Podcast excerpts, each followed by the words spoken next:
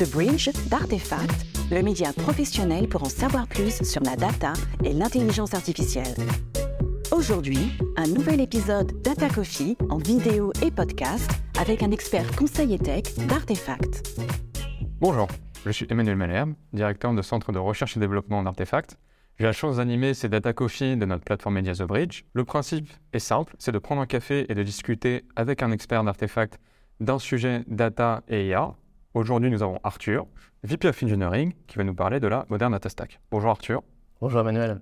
Peux-tu nous présenter un peu euh, qui tu es et ton point de vue sur la Modern Data Stack? Je suis, euh, comme disait Emmanuel, Arthur, VP Engineering. Qu'est-ce que ça veut dire? Je suis en charge de l'équipe de développement logiciel chez Artefact en France et à Paris, plus précisément. La Modern Data Stack, on adore. Hein. C'est un, pilier aujourd'hui euh, du nouvel écosystème data. Qu'est-ce que c'est en fait? Qu'est-ce que ça veut dire? Très simplement, c'est un nouvel ensemble d'outils euh, pour collecter, stocker, transformer et exposer de la donnée à, tout un tas de populations euh, techniques et moins techniques. Est-ce que tu auras des exemples euh, d'outils, de noms concrètement sur cette moderne data stack? Bien sûr. Alors, comme je disais, il y a quatre principaux piliers dans la data. Il y a la collecte, le stockage, la transformation et la visualisation. En termes de collecte, on va avoir des outils comme par exemple Fivetran, Stitch, Airbyte, qu'on affectionne particulièrement. Au niveau du stockage, on a les data warehouse modernes, les entrepôts de données modernes, à savoir par exemple BigQuery, euh, Snowflake, Redshift.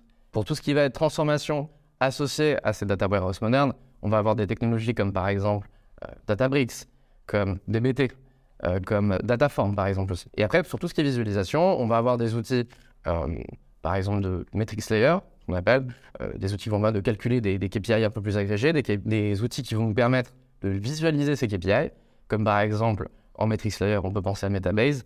Euh, en visualisation, on peut penser à Looker, on peut penser à Power BI, Data Studio, tous ces outils de, ce genre. Ah, ça fait beaucoup d'outils. Et donc, comment ça se passe en pratique sur un projet? Comment ça transforme un projet de ton point de vue de VP of Engineering? Alors, euh, il y a trois grandes, euh, trois grandes qualités à cette, cette, nouvelle, cette nouvelle ensemble d'outils. Tout d'abord, ce qui est important de comprendre, c'est que la moderne data stack, elle est par définition, par essence, elle est cloud. Donc, euh, avec tout ce que ça implique de, bonnes propriétés, à savoir déjà la robustesse du cloud, puisque ce sont des, outils qui se basent sur des technologies qui ont fait leurs preuves. Deux, euh, une euh, disponibilité immédiate et souvent liée à la robustesse très, très importante. Et trois, un modèle de pricing intéressant, puisque du coup, qui dit cloud dit aussi serverless. Euh, ce qui permet en fait d'obtenir des modèles de pricing qui sont pay as you go, c'est-à-dire que euh, fini le temps où euh, on loue des machines à l'heure, maintenant c'est on paye au volume de données. En collecte, on va avoir des modèles par exemple qui vont nous faire payer à la ligne, en stockage au gigabyte stocké puis processé en fonction des différents outils, etc. Donc le pricing, le prix, c'est important forcément, mais est-ce que tu vois d'autres impacts que le pricing? Alors oui, tout à fait. effectivement, le fait d'être sur le cloud, euh, permet euh, d'accéder à d'autres avantages assez intéressants. Et euh, la plupart de ces outils sont aussi pensés avec l'intégration en tête. Quand je parle d'intégration, c'est des intégrations natives entre outils. par exemple, une stack marketing un peu classique avec du Google, du Adobe, etc. Dans les outils de la Modern Data Stack, que ce soit des outils de collecte, voire même des outils de visualisation, on va pouvoir retrouver en fait des connecteurs, des façons de récupérer cette donnée et de l'exposer qui vont être déjà présente dans ces outils par défaut. Euh, on peut penser notamment aussi à, euh, dans le processing, quelque chose d'assez intéressant que fait notamment DBT avec Fivetran dans cette intégration, où DBT eux-mêmes ont des modules pour venir structurer de la donnée qui vient de Fivetran. Ce qui est hyper intéressant parce que du coup, on s'épargne tout ce travail de compréhension de la donnée, restructuration, etc., pour la, pour la stocker dans l'entrepôt après. Ah oui, donc pour l'expérience utilisateur, c'est vrai que c'est vraiment beaucoup de bénéfices. Mais est-ce que ces nouvelles techno demandent de beaucoup euh, travailler pour monter à bord? Alors, l'avantage, c'est que euh, ça ne va pas réinventer la roue. Euh, déjà, on parlait d'expérience utilisateur qui, du coup, vont permettre un onboarding assez rapide des équipes sur ces outils-là, parce que, du coup, par définition, ces outils-là vont être construits de façon à être ergonomique, à être pris en main rapidement, sans forcément avoir besoin de suivre des formations dédiées. Un deuxième point assez important, c'est que ces outils utilisent pour la plupart des interfaces qui sont déjà connues. Notamment, si on parle de traitement et stockage, les euh, moteurs euh, de stockage et de calcul tournent euh, derrière ces calculs-là, donc on en parlait tout à l'heure, du BigQuery, du Snowflake, du Redshift, tout ça va venir s'interfacer avec du SQL ou en tout cas une certaine, on va dire, saveur du SQL qui va être spécifique à tel ou tel système. Mais l'interface reste standard.